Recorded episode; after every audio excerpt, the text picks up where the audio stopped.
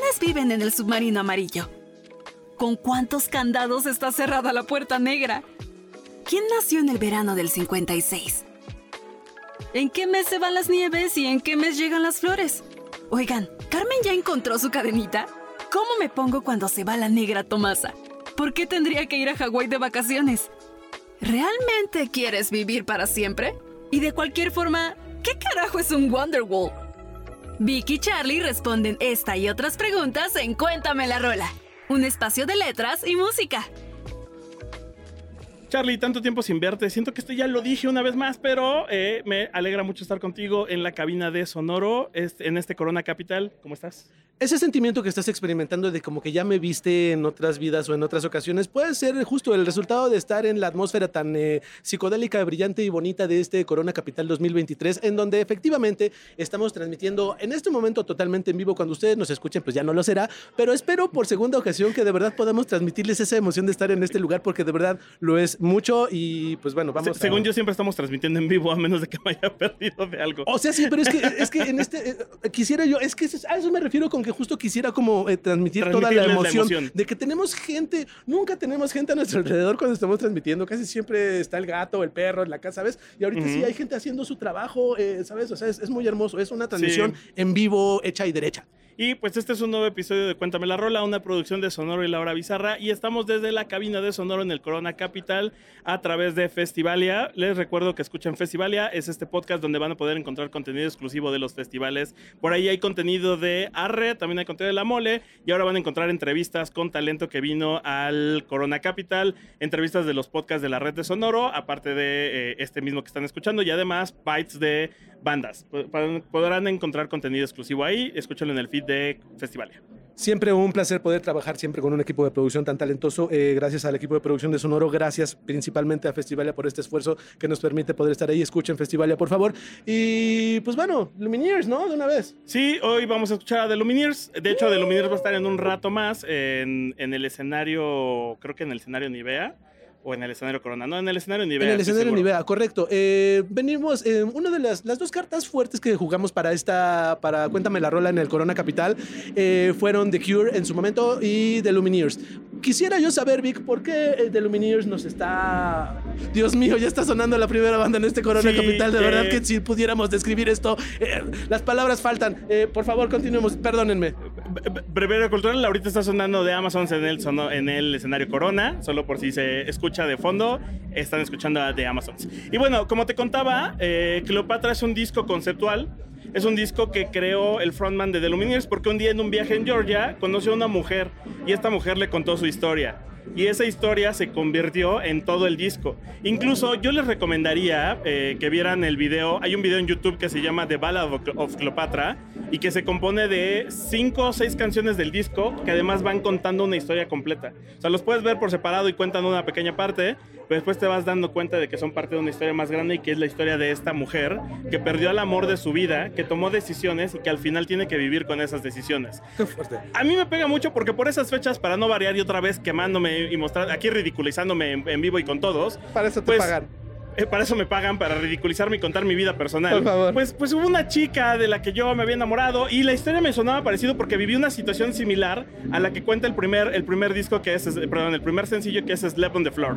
Eh, decidí Cleopatra porque Cleopatra es como la síntesis de toda esta historia. Y por ahí de hecho te puse anotaciones de aquí está hablando de lo que habla Slept on the Floor, aquí está hablando de lo que habla Angela, aquí está hablando de lo que habla My Eyes, de aquí está hablando de lo que hablan Patience.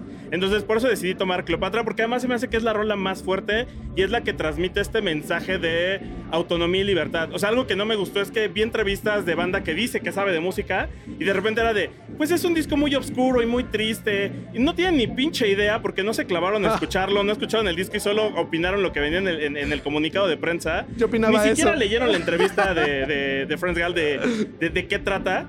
Y, y, vamos a empezar, pues órale, vamos a empezar con la letra, ¿no? Por favor, cuéntame la rola. Y empieza con, yo soy Cleopatra, yo era una actriz joven eh, en el momento que caíste en mi cama me, pediste matrimonio.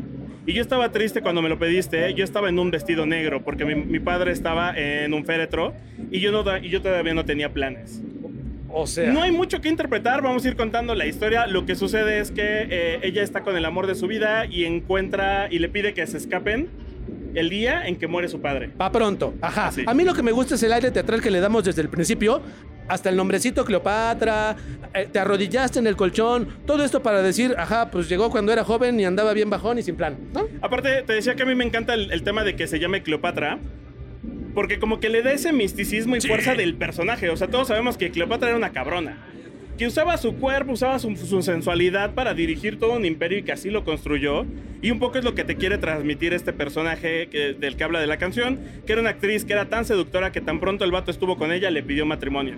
Y, y ¿Qué esto, y esto es parte de lo que sucede en el videoclip de la otra rola del mismo disco que es Slap on the Floor. Ok. Y se refiere a este amor de su vida que le dice, si no nos escapamos ahora, nunca nos iremos.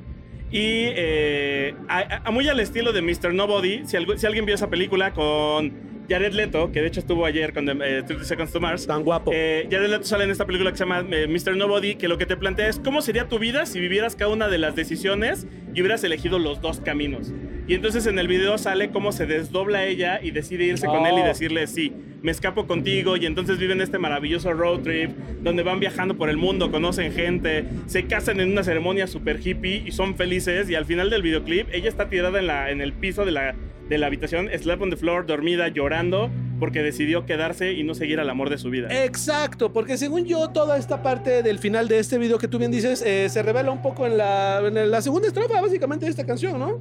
Sí, de repente dice, y yo dejé las huellas del lodo en la, en la alfombra y se hicieron duras como mi corazón cuando tú te fuiste del pueblo. O sea, pasó un rato. Y Ajá. yo tengo que admitir que si pudiera volver a hacerlo, me casaría contigo en un instante. Carajo, sería tu esposa, sería tu amante, solo para tenerte a mi lado. Entonces estamos frente a un Cásate conmigo que terminó en abandono. Estamos frente a un dejé ir al amor de mi vida. Oh, eso es más Estamos, fuerte a- aún. estamos en un dejé ir mi corazón, mi corazón se encerró porque el día que, te- que tú te fuiste ya no volvió a latir. De- en Ah. eso estamos. Sí, sí está, está tirada al suelo. Sí, está fuerte, ok.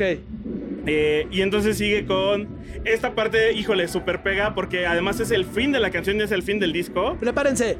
Eh, pero yo estuve tarde para esto, tarde para aquello, tarde para el amor de mi vida. Pero el día que yo muera sola, el día que yo muera sola, ese día estaré en tiempo. ¡Qué fuerte! O sea, decir que llegaste tarde todo, hasta el amor, güey. Es una de esas rolas que también con la edad va pegando un poquito más. Eh, tan fuerte como pensar que una persona es un destino, que creo que es un poco la interpretación, y es un destino al que no se llegó. ¿No? Exacto, es algo que no se cumplió, pero... pero ¡Qué fuerte! Yo no lo quiero ver tan, tan triste, ¿eh? porque sí. O sea, esta parte sí me deja un sabor agridulce, porque me recuerda esta frase de. Llegamos solos al mundo y solo nos vamos, eso es cierto, como una forma de aceptar los errores que cometimos. O sea, llegué tarde a esto, llegué tarde al amor, pero cuando me muera en soledad, para la muerte sí estaré en tiempo. Y en parte me gusta porque de cierta forma dice que estará lista para cuando el momento llegue. O sea, es una balada, en la balada de cierre que es My Eyes, habla de esta parte y de cómo ella ya aceptó que la muerte es el, camino, uno- el camino final y cómo está contenta y está en paz con ella porque el día Ah. que llegue la muerte la estará esperando. Me costó trabajo a mí interpretar ese sentido de bienestar al momento de aceptar la muerte como un evento natural. Creo que ahora le doy más como esta, esta acepción, como tú bien lo dices, ¿no? Como de esta. ¿Cómo se llamaba esta otra, esta otra serie paralela a, a la de Jake el perro y fin el humano que hablaba del, del- del rey frío este, antes? Que era. Este. No recuerdo de qué serie estás hablando. Perdóname. Bueno, el chiste es que estoy, o sea, ya lo estoy asociando más como una historia en donde aceptamos justo a la muerte como un evento natural, parte de un proceso llamado vida, ¿no? Exacto. Bueno, Eh, y luego sigue hablando como de su historia y dice, mientras la, la iglesia me... me como que me, me, me- me- me juzgaba, pero más bien como que me, me desincentivaba de, de la lujuria. me ninguneaba. de la ¿no? lujuria que me quemaba por ti, mi carne era una forma de, intercambio, pero siempre me mantuve honesta. Eh, y lo que hice fue manejar un taxi y el tráfico me distrae de los extraños que en mi asiento me recuerdan a ti. O sea, porque todo el tiempo sigue pensando en el amor de su vida. Incluso en esa parte del, del video, pues está como la actriz que hace a Cleopatra, Ángela. Ah, y entonces güey. va viendo a cada uno de los personajes. Sale la banda, pero también sale ella de joven con el novio. Luego sale el hijo que tuvo. Y luego sale el esposo que dejó. Entonces empieza a recordar a todas estas personas. Y es como una forma de decir: Decidí hacerme taxista para conocer gente, pero también para conocer sus historias y distraerme de mi historia. de Exacto. dejé ir. Esta parte es súper hermosa. Puede ser la iglesia, puede ser la gente, puede ser tu familia, puede ser quien sea. Definitivamente el mejor antídoto en este caso es mantenerse ocupado. Correr como Forrest Gump o, o manejar un taxi como Cleopatra. ¿no? Y, y si quieren conocer esa historia de detalle, justo de eso trata Ángela, porque la siguiente parte después de que deja ir al amor de su vida es que se casa con un güey, con un güey cualquiera, tiene un hijo, pero de- decide divorciarse y entonces es cuando decide tener este taxi y les doy cuenta un poco ese viaje de ir a recoger al hijo. Ok. Que, que de hecho más adelante justo habla de eso porque lo que dice es... eh, y el único regalo que, que el Señor me, me concedió fue un nacimiento y un divorcio. O sea, me separé de este hombre que no era el amor de mi vida, pero lo único bueno que me dejó es un hijo. ¿De verdad, no, no, ¿De verdad te enoja que la gente catalogue de triste esto que acaba de suceder? No, sí, sí me enoja. Es tristísimo. Es tristísimo, pero es que nadie... O sea, creo que el, el fondo de la canción es aceptar las decisiones que tomaste y estar en paz con ellas. Porque estarte lamentando las decisiones que tomaste, pues no te va a servir de nada O sea, con decir... literalmente dice que lo único bueno que le pasó fue una cosa y otra. Es bien triste. O sea, como que solamente estoy como los perros moribundos, me voy a un rincón y a nomás esperar a que me ponga tieso. No, Pero, pero al final está en paz con ella. ok. O sea, al final espera, espera la muerte con paz. Sabe que, sabe que al final hizo lo que ella quiso y está consciente de que tomó las decisiones que tuvo que tomar Bueno, y fue libre. si es así, venga. Porque justo dice, Apruebo. y entonces yo, yo leí el guion y me puse el traje que me quedaba y jugué la parte que me tocaba. Y era Cleopatra, la más alta de todos. Yo era el, eh, yo, la, yo, yo soy la que dejó ir el amor y que se fue con el viento. Ahora una, una enfermera de zapatos blancos me guía a mi habitación, que solo es una cama y un baño. Y en ese camino que es el lugar del final, yo no llegaré tarde, aunque llegué tarde para el amor de mi vida, yo no llegaré tarde para el día de mi muerte. Como tú bien lo dijiste al principio de, esta, de este análisis, el nombre de Cleopatra es súper importante porque al final me parece que a la posteridad Cleopatra no es un personaje histórico recordado por una acción en particular, sino por toda una vida y obra muy completa de una mujer sumamente inteligente que sabía eh, un poco de este tema del control, de la manipulación, etcétera. Entonces, eh, y creo que un poco esta Cleopatra también eh, pasa a la posteridad no por un evento, no por un solo amor, sino por una vida en general, ¿no? Es la historia de una vida, digamos. Y en la misma entrevista, el, el frontman decía que eligió Cleopatra por esta forma de decir: eh, es esta parte donde crees cuando eres joven que vas a ser el dueño del mundo y que vas a hacer algo más grande, y de repente te empiezas a dar cuenta que ciertas decisiones que tomaste no te llevaron por ese camino. Pero tienes que aceptar que esa es tu vida y tienes que seguir adelante y tienes que llegar al fin último que va a ser, pues igual te vas a morir. Y la experiencia que has recolectado en la vida es lo importante. Me, solamente voy a terminar cerrando esta intervención con un comentario muy personal. Me, me toca mucho las membranas que este es el décimo Corona Capital al que yo asisto por una u otra razón. Eh, casi siempre es porque tengo algún compromiso que hacer con alguien y la verdad es que justo si ves un poco la experiencia aprendida con todo lo bueno y lo malo siempre es bonito. Creo que este es el tipo de canciones que están buenas para echar la autorreflexión como lo estoy haciendo ahorita. Me has convencido, es una gran canción. Yo creo que es una can- gran canción y te voy adelantando que voy a chillar. Voy a chillar cuando vaya con The Lumineers y toquen alguna rola de este disco. Yo te abrazaré, no te preocupes. Principalmente Slap on the Floor porque yo así quería, en algún momento me, me, me ponía en este lugar de, ah, dejé ir al amor de mi vida. No, la verdad no, la vida pasa y vas a conocer a más gente. Y hay gente maravillosa que vas a conocer y que tiene que suceder eso para que llegues a esa gente maravillosa. Vean 500 días con ella. Este... Sommer era la mano, no, no es cierto, no era. No, no, ya hemos hablado de esto mucho. No era, pero además siempre vas a tener a una Autumn. Ya hemos hablado de eso. Y ahora, de hecho, vamos a hablar del bonito, del bonito amor romántico, tóxico y horrible. Tan de eso se bonito, trata mano. la siguiente canción. Este, Eh. la siguiente canción eh, es, según yo, Stubborn Love. Amor terco. O sea, ya desde la letra sabes Desde de qué se va mano. Amor terco, amor necio. Por favor, cuéntame la rola y vayamos al análisis. ¿Te parece bien? Sí. Venga. Eh, esta canción empieza con. Ella va a mentir, va, va a robar y te va a engañar. Sopas. Te va a rogar en, en- de rodillas y te va a hacer pensar que le importas, que, que- que tú eres todo para ella. Ella llorará y te va a dejar un hoyo en el pecho que no vas a poder reparar.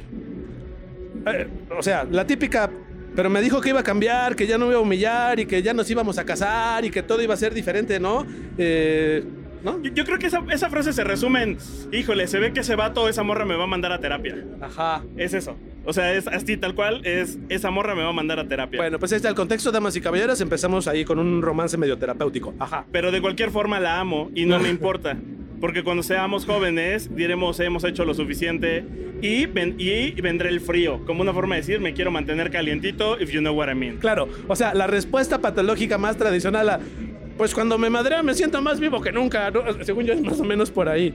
¿no? Pues, pues sí, es, es un. Igual la amo y ando bien enculado. Entonces vamos a darle, porque somos jóvenes y tenemos que alocarnos. Además hace frío, tú sabes. Ajá. Se antoja. Me gusta creer que este es el pensamiento típico de una de, un- de gente joven. O sea, este es alguien que están como entre sus 18 y sus 25 sin problema.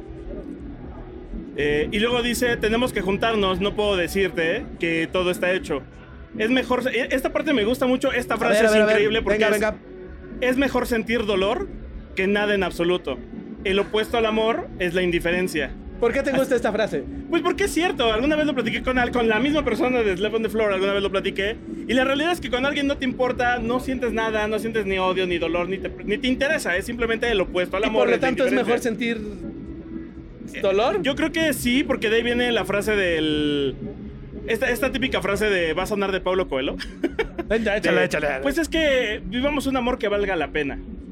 Ajá, a mí personalmente me suena al equivalente genérico esta frase que ponen en las casas de Toño, ya sabes de que salieron en- es muy viral, esa de es mejor este regresar a casa cansado del trabajo que cansado de buscar trabajo, mano, ¿eh? O sea, Pues yo por eso dije que íbamos a hablar del bonito y delicioso amor tóxico. venga, eh, Del amor romántico, amor me tóxico. queda clarísimo. Eh, porque esta parte justo es un el, el amor que valga la pena, o sea, mejor sentir dolor que no sentirlo porque no estás vivo.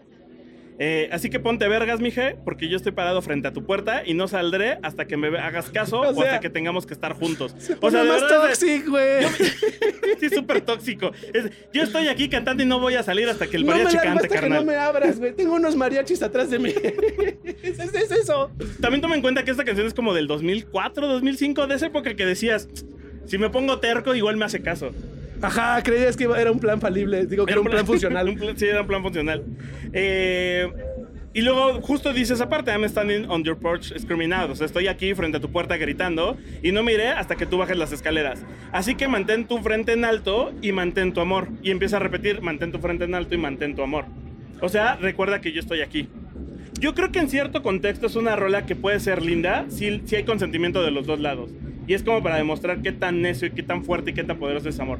Pero también es de esas rolas que, híjole, si no la tienes bien o la andas dedicando a diestra y siniestra porque andas de canciona fácil, te dedica fácil, pues sí te ves bien tóxico, sí te ves, sí te ves bien every breath you take. Sí, ahora, eh, insisto, me gusta pensar que este es un pensamiento muy característico de una generación, o sea, de, de una edad en particular, porque según yo a todos nos ha pasado que al principio cuando no sabemos muy bien cómo se ejerce esto de los sentimientos y del amor tendemos a ser medio tóxicos y hasta se disfruta un poco esas relaciones medio Romeo y Julieta y así, digo, sin que terminen en muerte, pero como que hay algo ahí que te enseña muchas cosas sin querer queriendo. Creo que parte de ser adolescente es, pa- es pasar por este amor intenso, mal y dirigido, y parte de crecer es entender que no está bien este amor adolescente y mal dirigido. Eh, creo que podemos admitir eso, y, y- y con ese pensamiento en mano, me gustaría que sepan que efectivamente esta no es una canción que se pueda andar dedicando a diestra y siniestra y que hay que tener mucho cuidado con ella, porque aunque puede parecer una canción linda, por ejemplo, yo cuando la escuchaba no se me hacía tan preciosa justo, porque era como, güey, pinche enfermito, medícate o ve a terapia. Y tomemos en cuenta que, pues también, The, The Lumineers es una banda que escribe folk, que se dedica a contar historias. O sea, la, la- la naturaleza y la historia del folk es contar las historias que suceden a lo largo del camino. Y algunos temas universales de Qué estas bonito. historias son el engaño, el amor no correspondido y los viajes introspectivos de cuál es nuestro lugar en el mundo. Entonces, pues es un poco lo que está tratando de cubrir esta canción al hablar de la historia de alguien que todavía no te corresponde, pero se podría armar y que si tú le echas muchas ganas, te podría hacer caso. Ajá, un poco idealista en cierto sentido, ¿no? Que la verdad es que por otro lado, si nos vamos a poner en ese sentido, a mí, por ejemplo, me gustaría más dedicar Not With Haste, o sea, no con premura o no con terquedad de Moonford and Sons, porque justo dice I will love you not with urgency, with not with haste. O, O- sea, te amaré no con urgencia, sino con dedicación. ¿O qué tal I Will Wait? Exacto, I will wait. Pero I will wait es más como todavía bonita. Ah, ah, ah, eh, not with haste es como no con intensidad, no, no Ah, tóxico. Me, me voy a moderar, te prometo no ser un intenso. me voy a calmar. Eh, y vamos cerrando con una rola que no es original de The Lumineers, y aquí hice un poco de trampa. Eh, esta canción se desprende de un disco que se llama Americana, que está hermosísimo porque es una compilación Ajá. celebrando los 12 años de Dual Tone, que es un disco, un sello discográfico que se dedica a recolectar artistas del mundo folk. Entonces, pues el principal es de Lumineers, por ahí vamos a encontrar a, a otras eh, intérpretes. Y justo este es un cover de eh, Francis Stroboscope, creo que se llama. Ajá. Quien también él coverea a The Lumineers con otra de las rolas y lo que hicieron fue coverarse unos a otros. Esta rola creo que es muy suavecita, muy linda, muy introspectiva. Si le echan ganitas, la van a escuchar y Venga. les va a hacer pensar, pues, de qué está hablando, ¿no? De qué se trata. Y empieza con Eh, esta es Caves eh, y dice, tú adelante. Déjame regresar porque tal vez haya algo que haya olvidado. Camina lento para que yo te pueda alcanzar. Vamos a escuchar a las estrellas que nos hablan. Esa frase, a ver, eh, empieza súper bonito. Esa frase de ve tú, yo te alcanzo. Es un lugar común que en muchos guiones, y no es queja, me parece una frase que evoca mucho amor desinteresado en onda. No puedo seguir a tu ritmo, sea el contexto que sea, pero quiero estar contigo si tú quieres. Sigue tu paso. Que si me tienes la paciencia, yo te voy a alcanzar. Voy a empezar una canción así de fuerte. güey. Hay una historia detrás de la canción y de qué trata. Por y favor. va por. Va, casi latinas va por ahí. ¿Ah, sí? Porque justo dice, tú ve adelantándote, tal vez haya algo que yo haya olvidado. Y se trata de las relaciones que tienes que dejar ir. Y entonces es por Sí. eso de tú avanza, tal vez haya algo que se me haya olvidado y que nos pueda hacer regresar, pero tal vez no. Pero al menos dejemos que las estrellas nos guíen, porque regresa esta idea de que las estrellas dictan nuestro destino y un poco son los sabios que nos pueden decir qué está sucediendo con el mundo. O sea, todo muy bien. A mí lo de las estrellas parlantes sí me pone un poco de malas. En el espacio no hay sonido, pero eso no es mi problema. Este, pero está muy bonito. Por favor, continúa. Y, y luego dice, yo solía amar las cuevas, chocar y caminar hacia el, hacia el cielo, cielo rosa. ¿Recuerdas aquella luna, eh, cómo se llama la luna? ¿Es la luna nueva la que está totalmente oscura? Sí. La luna nueva que nos enseñó nuestros adentros y nuestros externos, o sea, cómo somos por dentro y por fuera.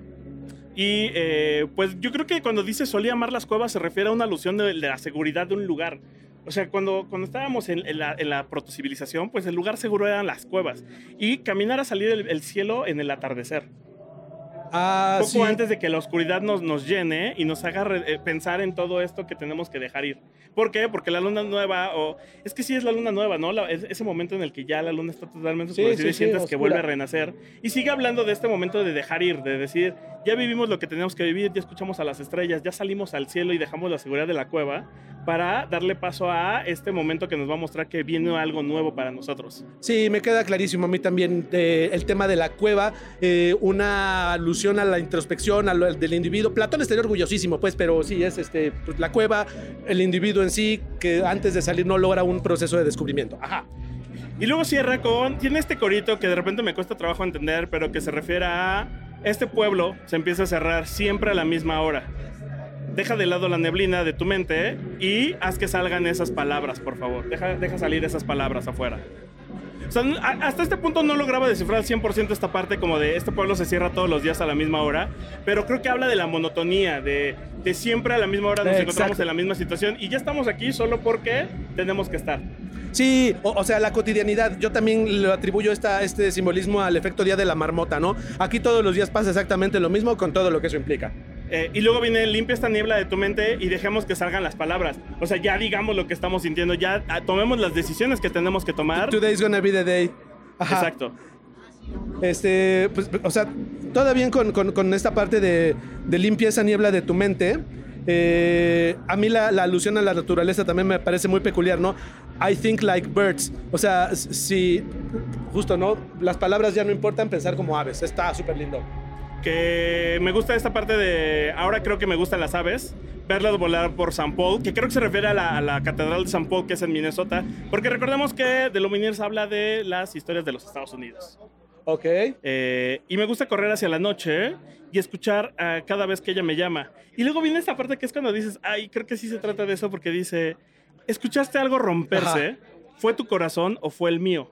Como cuando la tierra tiembla y viene ese silencio que, que- que después de... Aquí ya no entendí, señor Simpson, si estábamos acercándonos a un final feliz o un final triste, porque según yo habíamos empezado con algo súper lindo como un sigue, yo te alcanzo, y termina con que algo se rompe. Pues eh, creo que justo se habla, o sea, vienen dos cosas importantes. Por un lado, viste a las aves volar como esta, de nuevo, esta sensación de libertad, de dejar ir. Ya. Y por otro lado, la parte de, de- del silencio y del corazón roto, una vez que las palabras salen. O sea, creo que, creo que se refiere a que justo ya está decidido a decir, pues hasta aquí, se acabó. Y uno de los dos lo tiene que decir. Y, y- y por eso incluso me gusta que diga, ¿escuchaste eso que se rompió? ¿Fue tu corazón o fue el mío? Porque tampoco es como que tú estés disfrutando, es, estamos rompiendo porque tenemos que romper, porque tenemos que avanzar y porque tenemos que volar. Lo que me llama la atención y está también bien chingón es que muchas de las rolas que hemos seleccionado en esta emisión eh, hablan de aceptar el destino irremediable sin problema alguno, eh, habiendo hecho la reflexión correspondiente de que la vida sigue. Está muy chingón eso. Y justo cierra con él, de nuevo con esta idea de eh, se cierra este pueblo a la misma hora, quita la niebla de tu mente y de tu y, pon por favor estas palabras, di por favor estas palabras, como una súplica de, de ninguno de los dos está ya bien eh, y te amo, me ama seguramente, pero tenemos que decirnos adiós, ya deja que salgan esas palabras. Eh, creo que esta canción es un buen ejemplo de los sonidos americanos, de los sonidos folk, de las historias que hay que contar respecto a lo común y lo banal tal vez, podrías decirse, pero que ahí existe como es un rompimiento y que tratamos de, evitarlo. Si pueden, escúchenlo. De hecho, escuchen todo el disco de Americana. Es una compilación súper chida de sonidos folk. Y este, esta canción en, específico los va a hacer viajar un tantito. El espectro de canciones de Lumineers me queda clarísimo que da como para cantarle al amor tóxico y también al amor en su versión más saludable que puede dejar ir y puede aprender de las experiencias pasadas. Entonces, eh, qué buen sabor de boca deja esta emisión. Y pues con eso llegamos al final de otro episodio más de Cuéntame la Rola. Este, el segundo episodio desde el Corona Capital. Recuerden escuchar Festivalia, donde van a encontrar contenido exclusivo de las bandas y también de los podcasts de la red de Sonoro en cada uno de los festivales. De nuevo, eh, muchas gracias a todo el equipo de producción de Sonoro que hace posible que nosotros estemos aquí y por supuesto escuchen Festivalia. Gracias al esfuerzo de Festivalia por tenernos en estas emisiones. Gracias también a todos ustedes por el favor de su atención, que siempre es un gusto poder contarles la rola. Y esto fue Cuéntame la rola, un programa de Sonoro y la hora bizarra. Nos escuchamos la siguiente semana con otra banda que va a estar en el Corona, pero que la verdad es que por tiempos y por no ser unos atascados ya no vamos a poder grabar desde acá, eh, pero le vamos a echar muchas ganas y seguramente meteremos algunos extractos de lo que grabemos en audio eh, es de The Cure. Nada más porque ya lo habíamos platicado. Eh, nos fuimos con tres bandas completas. Y después de eso, aunque quede como payaso, ahora sí ya está cerrado en piedra. Vamos a cerrar el año con un especial de bandas navideñas o bandas que siempre escuchamos en las épocas Evidentemente, así que vayan haciendo sus eh, predicciones y saquen la quiniela para ver cuáles serán las bandas navideñas de Cuéntame la Rola.